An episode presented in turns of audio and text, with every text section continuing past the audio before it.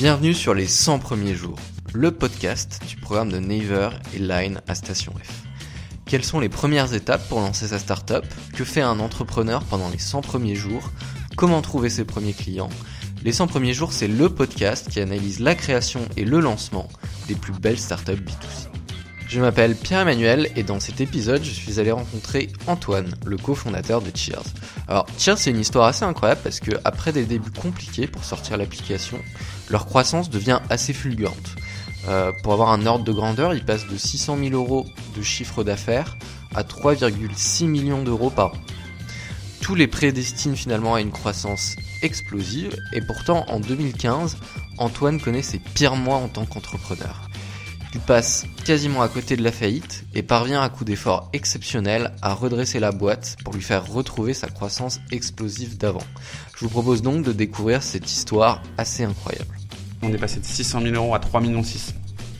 On a accéléré euh, de manière incroyable, on fait x6 en un an euh, avec déjà un bon niveau de chiffre d'affaires. Donc il nous dit cette phrase qui m'a vraiment marqué, vous êtes en train de danser sur le Titanic euh, qui est en train de couler et vous, vous le voyez pas. On a levé 6 millions d'euros en juin 2015 et en mars 2016, on est à l'agonie. Salut Antoine. Salut Pierre-Emmanuel. Alors euh, merci beaucoup de, de, venir sur le podcast. Alors déjà, est-ce que tu peux nous expliquer un peu euh, d'où est née cette idée de Cheers? L'idée de Cheers, elle est née en 2010 euh, dans ma tête, où j'étais encore étudiant à l'époque et je me dis je voudrais imprimer des photos partagées sur Facebook par des copines avec qui on est parti en voyage. c'est elles qui ont pris les photos et qui les ont partagées. Je me dis tiens, je vais leur imprimer des photos. Impossible. Et euh, l'idée de départ, ça a été de se dire, bah, on va créer un service ultra simple pour imprimer ces photos Facebook. Euh, je suis en, en, école avec Aurélien, donc, euh, mon associé sur Cheers euh, aujourd'hui, et euh, on descend un peu toutes les idées one by one, on en parle et on s'arrête un peu tous les deux sur celle-là. On se dit, tiens, on va, on va creuser ce qu'on a fait. On s'est rendu compte qu'il y avait un marché. Et ça, du coup, par exemple, pour un, pour un entrepreneur qui, qui, qui, a un peu une idée et qui veut justement essayer d'évaluer un peu le, la taille du marché, c'est quoi les conseils que tu peux lui donner? Mais grosso modo, le conseil que je donnerais, c'est appeler vos copains en banque et demandez-leur s'il n'y a pas une étude de marché qui traîne sur le, celui qui vous intéresse. Antoine et Aurélien décident donc de lancer leur projet. Leur priorité numéro 1, sortir MVP, c'est-à-dire une première version de l'app qui soit utilisable à défaut d'être parfaite. On y va, on a fini nos études, euh, on a démarré un peu à cheval sur la fin euh, euh, de, notre master et le début de notre vie pro, quoi. On a démarré, on a investi 30 000 euros chacun euh, de nos économies pour se lancer. On a essayé de recruter des devs, mais déjà à l'époque c'était compliqué. Euh, ça n'a pas changé. Donc on a finalement décidé de travailler avec une agence ce qui s'avère être la pire décision qu'on a pris euh, au début. Et on se dit bah on va lancer un MVP le plus vite possible. Ça nous aura pris euh, 6-7 mois. Euh, parce qu'en fait c'est très compliqué. Il y a la partie technique web euh, mais il y a aussi toute la partie impression suivi de commande euh, qui a fallu qu'on travaille avec trouver et nouer des relations avec des imprimeurs à l'époque. Ça nous a pris un peu de temps à lancer. Ça a pris je dirais 6-7 mois. Et ça a été l'enfer en fait, on a travaillé avec une agence. Euh, enfin, nous, ça a été vraiment un, truc horrible que je conseille à personne. Ça a été mal fait. Euh, ils n'étaient pas réactifs. Au début, c'est génial, et en fait, au bout de trois mois, le truc s'enlise et on n'a pas la main dessus. C'est hyper frustrant. Et puis, le, le, produit est sorti et c'était une merde. Euh, incroyable. Il y avait des bugs techniques. Euh... Il y avait des bugs techniques, euh, tout était mal pensé. Donc en fait, ensuite, dès qu'on voulait modifier quelque chose, c'était un devis à 2000 euros et ça allait prendre deux semaines. Et en fait, euh, c'était impossible de travailler sereinement notre, notre produit digital euh, dans ces conditions. On a cette première version du produit, on, on en parle. Euh, premier truc marketing, c'est d'en parler autour de nous, à nos amis, nos proches, les gens qui nous connaissent, qui savaient que depuis six mois, il se passait quelque chose dans nos vies qui allait sortir. Et en fait, euh, bah, on a assez vu, assez vite vu les sourires gênés et polis de nos amis. Ah, c'est génial, super, euh, bon, merci, euh, à bientôt. Euh, donc ça nous a aidé aussi à en remettre en question. Hum, voilà, ça a été un vrai fiasco. En fait, c'est une période où on a essayé une dizaine de business models différents parce qu'on se rendait bien compte que notre site, les gens n'achetaient pas dessus. Assez incroyablement, on, on lâche pas. On intéresse un fonds d'investissement à l'époque qui nous finance en seed à l'époque de 120 000 euros. qui nous permet de recruter un, développeur à l'époque. Dans les moments où vous testiez pas mal de business model et où tu disais bah, finalement il n'y a, pas beaucoup de ventes, pas beaucoup de CA à la fin du mois, Qu'est-ce qui te fait tenir en fait? Qu'est-ce qui te fait te dire euh, il y a quelque chose derrière, il faut qu'on continue euh? Il faut être pugnace, euh, il faut être résilient. Je crois que ce qui nous a fait tenir, nous, c'est on avait toujours un, coup d'après en tête, un dernier truc à tester. Honnêtement, on a été pas loin de, s'arrêter. Hein. Je me rappelle d'un soir de, de 2012, janvier, février, on, rentre d'un week-end avec Aurélien tous les deux en voiture et on apprend une mauvaise nouvelle par texto. Là, on se regarde, on se dit, vas-y, mais stop, quoi, ça suffit, euh, on, perd notre temps, euh, allons faire autre chose. Et en fait, on se dit, oui, alors on va juste tester ça cette semaine. Attends, j'ai peut-être un deal avec un mec qui va nous acheter 30 euh, albums pour je sais pas quoi, et ainsi de suite.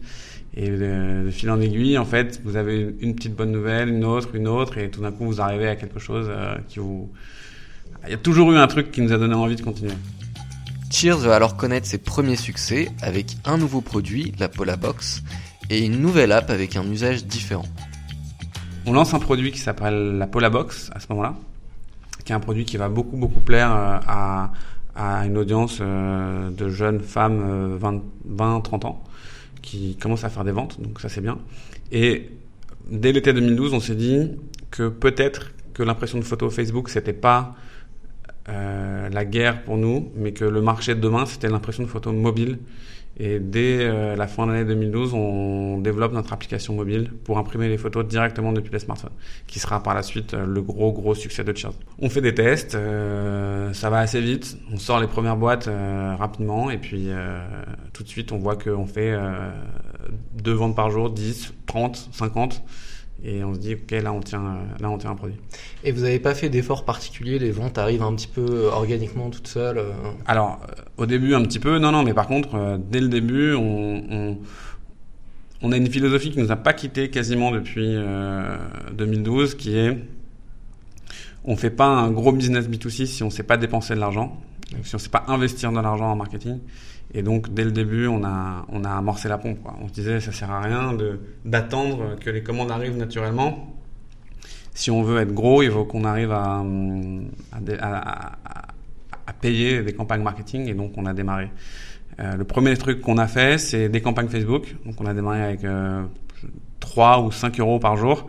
Euh, on était déjà tout stressés de se dire, euh, j'ai mis 5 euros, qu'est-ce qui va se passer? Ben, On va une vente, peut-être deux. Et ça, on a déroulé, déroulé, déroulé la pelote euh, jusqu'à arriver à d'autres montants qu'on a aujourd'hui qui sont quand même un peu plus, un peu plus significatifs. Euh, le coup de chance qu'on a eu, je pense à l'époque, c'est que c'était le début de la plateforme Facebook Ads. C'était pas encore trop utilisé. Euh, les, les, grosses marques qui sont assez peu perf, euh, je sais pas, je pense à des L'Oréal, des Chanel, des LVMH, enfin tous ces boîtes qui aujourd'hui sont sur Facebook Ads, y étaient pas du tout. Donc il y avait un inventaire euh, assez large et c'était très performant. Donc on a vraiment pu grandir grâce à la plateforme Facebook Ads à l'époque. Puis en 2014, c'est l'explosion, la folie furieuse. Cheers bat tous les records de croissance et se développe à une vitesse effrénée. Je sais qu'en 2012, on doit faire au final 20 000 euros de chiffre d'affaires sur l'année, avec un petit décollage à la fin. Euh, en 2013, on fait 600 000 euros. Ah oui. Et en 2014, on a fait 3 millions 6. Ah Donc euh, là, il y a eu un. Donc 2012, il se passe rien. Polabox plus mobile en 2013, on part. Et 2014, c'est la confirmation et on, on fait une très très grosse année. C'est l'année la plus délirante de, de, de ma vie d'entrepreneur. C'était dans le bon sens, qu'il y en aurait eu des délirantes dans le mauvais sens après, mais ça c'est l'année la plus incroyable, c'était du grand n'importe quoi. Pour remettre les choses dans leur contexte, donc on termine 2013, euh, on est 4, 5, 4, 5. On a recruté une stagiaire marketing, un stagiaire designer et on a toujours notre développeur et, et un autre développeur qui nous rejoint, qui est notre CTO aujourd'hui. Et euh, on était un peu estomaqué par Noël, donc on termine l'année euh, hyper heureux. Ah, on a fait 300 000 euros sur euh, la période 15 euh, novembre 15 décembre en gros, et on démarre 2016, 2014 et on se dit j'espère qu'on va pas retomber dans les niveaux de septembre. Et là, on démarre janvier, on est sur le niveau de, de mi-novembre. On se dit putain, chambé. Et là, on voit qu'on enquille, on enquille, on enquille. Et alors on est parti de notre pépinière, on a emménagé dans nos premiers bureaux. Donc je redis, on est passé de 600 000 euros à 3 millions 6. On a accéléré euh, de manière incroyable. On fait x6 en un an avec déjà un bon niveau de chiffre d'affaires. Donc on croise, on les fait venir dans la boîte, on est hyper audacieux dans toutes nos campagnes de com, on, dit n'importe quoi, on était hyper arrogant dans notre communication, mais aussi du coup dans notre gestion, parce qu'en fait, quand vous faites cette croissance, vous n'avez aucun problème. Face à tant de succès, la prochaine étape est donc naturellement celle de la levée de fonds. On lève mi-juin avec Serena Capital 6 millions d'euros. Euh, en 2015, c'est bah, une, bonne levée. Il n'y avait pas beaucoup de levées à plus de, 10-15 millions d'euros à, l'époque, même si c'est pas si vieux. Et voilà, on fait notre levée, on dit on prépare un plan béton. Entre temps, en 2014, on avait aussi ouvert le marché espagnol. On avait recruté une, une espagnole en disant bon bah écoute, on a un site, faut le traduire. Euh, nos produits peuvent partir de France être shippés en Espagne, il n'y a pas de problème. Euh, vois ce que tu peux faire, quoi, démerde-toi. Et ça a répondu présent. Il y a eu euh, des petites ventes. Donc, on avait déjà un pied à l'international, ce qui était une bonne augure pour, pour la levée. Donc, on lève non sans mal, mais on lève. C'est là où ça se complique. C'est que hum, les 18 mois après la levée de fonds, ça va être les, pour le coup les 18 pires mois de, de notre vie d'entrepreneur avec Aurel. Pour plein de raisons. Euh, il y a la raison de la culture d'entreprise, sur laquelle je pense qu'il faut qu'on revienne parce que c'est pour moi le sujet le plus important, euh, c'est l'enjeu le plus important auquel une startup doit répondre. Euh, il y a eu un problème de stratégie aussi qu'on a dû a dû résoudre. C'est un peu les deux grosses erreurs qu'on a fait. je vais commencer par la stratégie. En gros, on lève en 2015 sur la photo mobile, quasiment exclusivement. Et on se dit, aujourd'hui, les gens prennent des photos quotidiennement. On va créer un service qui leur permette de les imprimer au même rythme. Voilà. On disait, imprimez vos photos au rythme auquel vous les prenez. Alors qu'avant, euh, il y avait euh, c'était très asynchrone. On prenait des photos pendant l'année, euh, pendant des anniversaires ou des événements très particuliers. Puis à un moment donné, on se disait bon allez c'est Noël, je vais faire mon album, euh, je vais faire un calendrier pour mamie, je vais faire un mug pour mon cousin. Voilà. Nous on s'est dit les gens prennent des photos tout le temps, des photos du quotidien. C'est un truc hyper nouveau qu'on prenne, je sais pas moi, son chat le matin en photo, son assiette au déjeuner, un apéro le soir. il y a dix ans, personne faisait ça. Personne n'avait d'appareil photo dans sa poche, quoi pas il y a 10 ans, maintenant il y a 15 ans, mais voilà. Et euh, on se dit, bah ok, on va créer un service top qui permet aux gens d'imprimer des photos euh, quotidiennement. Donc on a euh, permis aux gens d'imprimer une photo et de la recevoir chez eux. on s'est dit qu'on allait créer des abonnements photos pour qu'on reçoive ces photos tous les mois, notamment les photos qu'on partage sur Insta. Et en fait, euh, ça a foutu en l'air complètement notre modèle économique puisque euh, le gros défaut que ça a eu, c'est que ça a fait baisser notre panier moyen de plus de 20 euros à 12 euros. Parce que maintenant, il y a des gens qui commandaient une photo euh, pour 1 euro et qui la recevaient chez eux. Donc ça, ça ne tient que si jamais votre pari, c'est en fait les gens vont, vont faire ce 1 euro d'achat, mais plus que 3 fois par an, mais 10 fois par an. Et en fait, c'est pas du tout ce qui s'est passé. Et à partir de ce moment-là, contre toute attente, l'histoire de Cheers va basculer. La success story va virer au cauchemar pour Antoine, qui va alors vivre ses pires mois d'entrepreneur. Donc ça a été super compliqué. Euh, au mois d'octobre, euh, euh, on avait un DAF partagé qui nous dit les gars, vous êtes en train de danser sur le Titanic. là, vous continuez comme si de rien n'était, mais en fait, vous burnez beaucoup plus que prévu.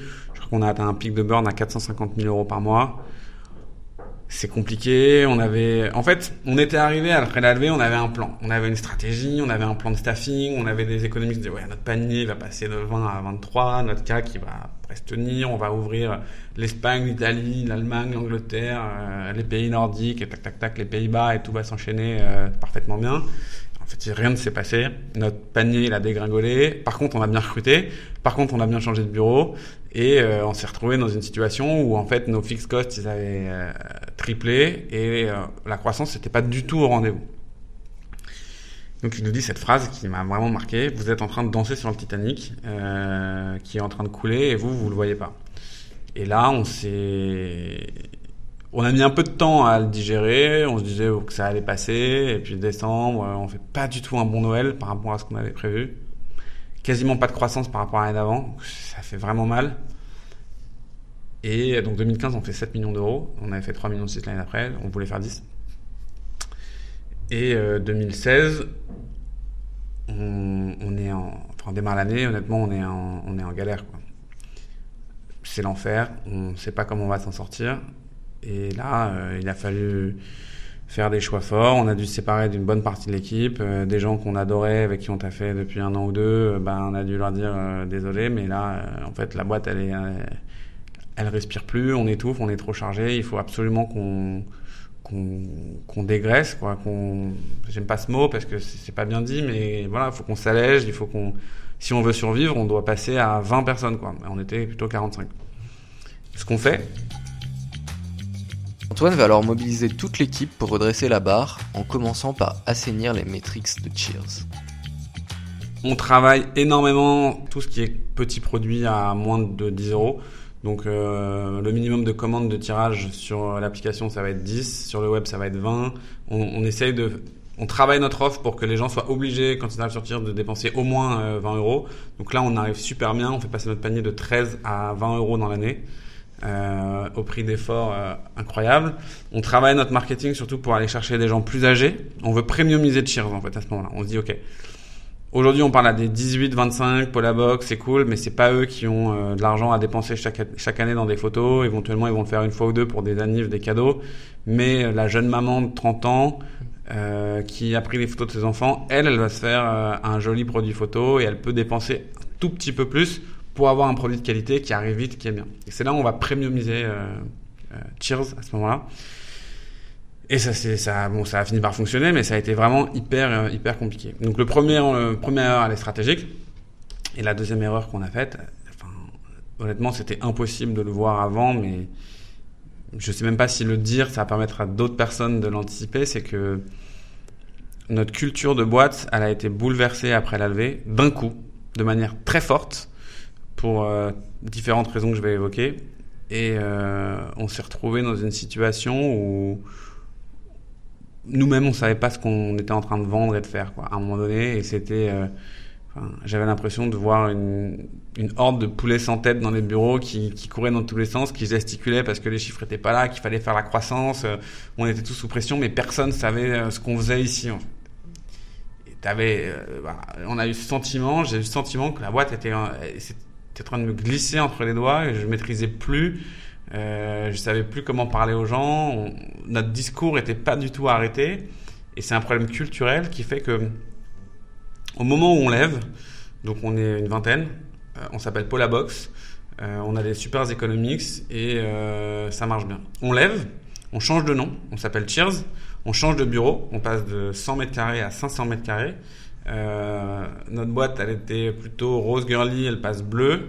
Euh, on n'a pas travaillé suffisamment la plateforme de marque. On se trompe sur la stratégie. On arrive en fin d'année, en fait, et on a recruté, pardon, 25 personnes, hyper vite. Et donc, en fait, les- il y avait pas, les piliers de la culture de la boîte étaient pas là, ils n'ont pas pu les transmettre, et on s'est retrouvé dans une situation où il y avait plus de nouveaux que d'anciens. Euh, donc, ils n'ont pas eu le temps de s'acculturer à notre façon de bosser, à notre audace, à notre façon de prendre des risques. Euh, ils sont arrivés euh, un peu tout feu tout flamme. Ouais, c'est la startup qui cartonne. Je viens m'éclater. Vas-y, on y va. Et en fait, au bout de trois mois, on leur dit to to to to to to. En fait, là, on est en train de faire n'importe quoi. On va se poser et ça mis du temps à se mettre en place. Une culture, en fait, c'est pas euh, bon. On va changer la culture parce que ça va pas. Et la semaine prochaine, ça y est. Donc il faut il faut travailler, travailler, travailler à créer cette culture. Et ça nous a pris quasiment 18 mois pour réussir à avoir la boîte qu'on voulait en fait. Et il faut à tout prix sortir vite les gens qui, pour le coup, ne fonctionneront jamais avec cette culture et qu'on avait recruté parce qu'ils étaient bons, mais ils n'avaient pas le fit culturel avec notre, notre aventure. Et ça pouvait pas fonctionner et ça te met dans un état, euh, enfin, ça te met, ça te met en danger. Et ça nous a pris du temps. À force d'efforts considérables, Antoine commence à entrevoir le bout du tunnel de ce qui restera pour lui ses pires mois en tant qu'entrepreneur. 2016, on fait 7 millions, on passe de 7 millions en 2015 à 9 millions en 2016. Donc là, euh, déprime, mais totale. Parce que, enfin, voilà, cette boîte, elle n'est pas faite pour faire euh, 20% de croissance, elle est faite pour en faire 80. Donc c'est vraiment relou. Mais, néanmoins, on perçoit euh, qu'il va peut-être se passer quelque chose de positif. Nos économies se redeviennent plus stables. Euh, même au sein de la boîte, il commence à y avoir un état d'esprit un peu meilleur. On reprend un peu confiance. le panier moyen est remonté, donc ça nous soulage énormément. Et voilà, le, le, coût d'acquisition il est un peu mieux maîtrisé et on se dit il peut se passer quelque chose en 2017. Et ce qui va se passer d'ailleurs, on démarre 2017 encore un peu hésitant. Mais on a taffé les economics, on a mieux structuré les équipes, euh, on a enfin une culture de boîte depuis 2017 qui commence à, à, se dessiner, où il y a quelque chose de à la fois performant, professionnel et, euh, et hyper euh, bienveillant, qui est pour nous euh, un peu les, les, piliers de, de, de Cheers. Euh, et on, on se dit début 2017, euh, bon, peut-être qu'on va s'en sortir, alors que pour nous en 2016 ça allait être très compliqué. Enfin, on se dit qu'on on va être la risée du web français. On a levé 6 millions d'euros en juin 2015 et en mars 2016, on est à l'agonie, euh, où il nous reste assez peu de, cash pour nous, nous, en sortir. Et voilà. Donc on, se dit, on va peut-être s'en sortir. Et puis, euh, avril, mai 2017, je me rappelle très bien d'un rendez-vous qu'on a avec Serena, Xavier l'orphelin, le, partenaire de Serena qui s'occupait de Cheers et on... c'était pas un board en plus, c'était un rendez-vous euh, un peu annexe pour discuter et on, se regarde et là on se dit bon, ça y est quoi, le, le, les économiques ils sont bien, le business de Cheers ça y est il, est il est prouvé, enfin le business model il tient la route, maintenant il n'y a plus qu'à dérouler. Et là euh, c'est c'est la fin d'un très très long tunnel pour nous quoi. On se dit mais ouais ça y est en fait euh, bon maintenant il y a plein d'ajustements à faire mais notre équation euh, coût d'acquisition, marge brute, euh, enfin coût d'acquisition, panier moyen, marge brute, elle tient la route. Euh, notre équipe, elle est bien staffée, elle, elle, elle, elle déroule le plan. On va s'en sortir, on est mûr pour passer à la phase suivante. Mais ça a été très très douloureux. Depuis, Cheers a repris sa croissance explosive et la success story n'est pas prête de s'arrêter là. On a eu un effet plateau 2015-2016, comme je l'expliquais. 2017, on décide de relever des fonds. Euh, on est assez gourmand. Hein. C'est-à-dire que là, on se dit, bon, ça y est, on est mûr. Maintenant, on va la faire, cette euh, vraie grosse boîte dont on rêve depuis le début. Et euh, on démarre un process de levée de fonds. Ça se passe super bien. Et parallèlement à ça, il y a des... le leader européen de l'impression de photo, c'est Wacolor, qui toque à la porte, qui nous dit euh, ah, vous levez des fonds, euh, ça peut nous intéresser. On n'est pas du tout fort sur le mobile, vous, vous êtes fort sur le mobile.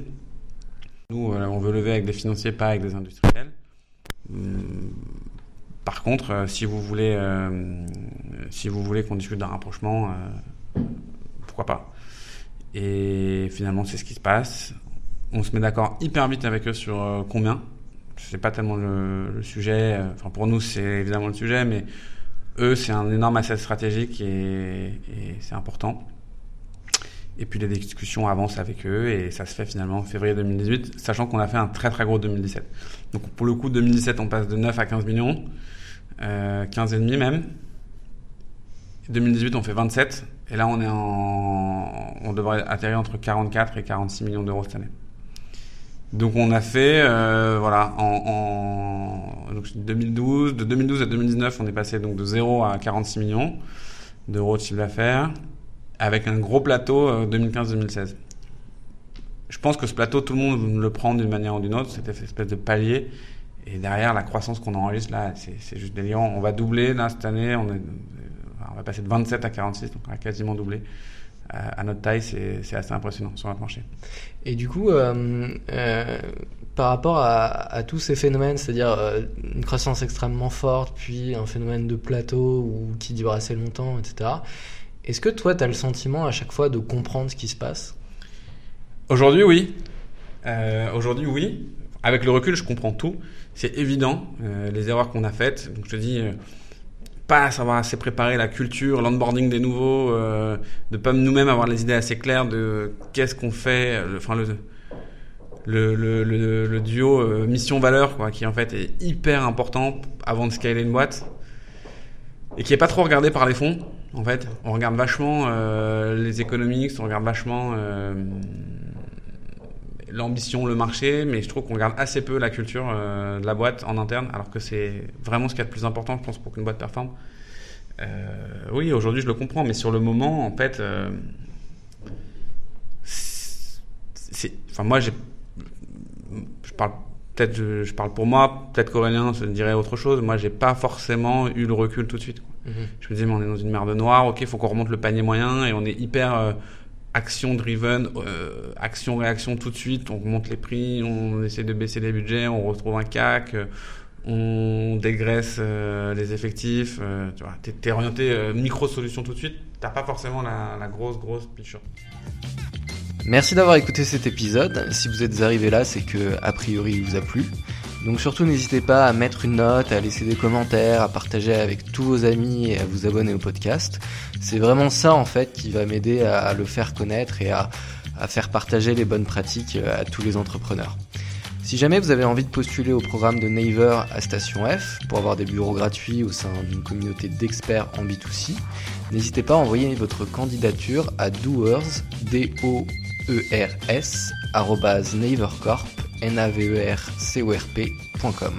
Vous pouvez également nous envoyer des idées de startup B2C à interviewer. Je vous mets l'adresse de l'email dans la description de l'épisode. En attendant, je vous souhaite une bonne journée et rendez-vous dans 15 jours pour un nouvel épisode.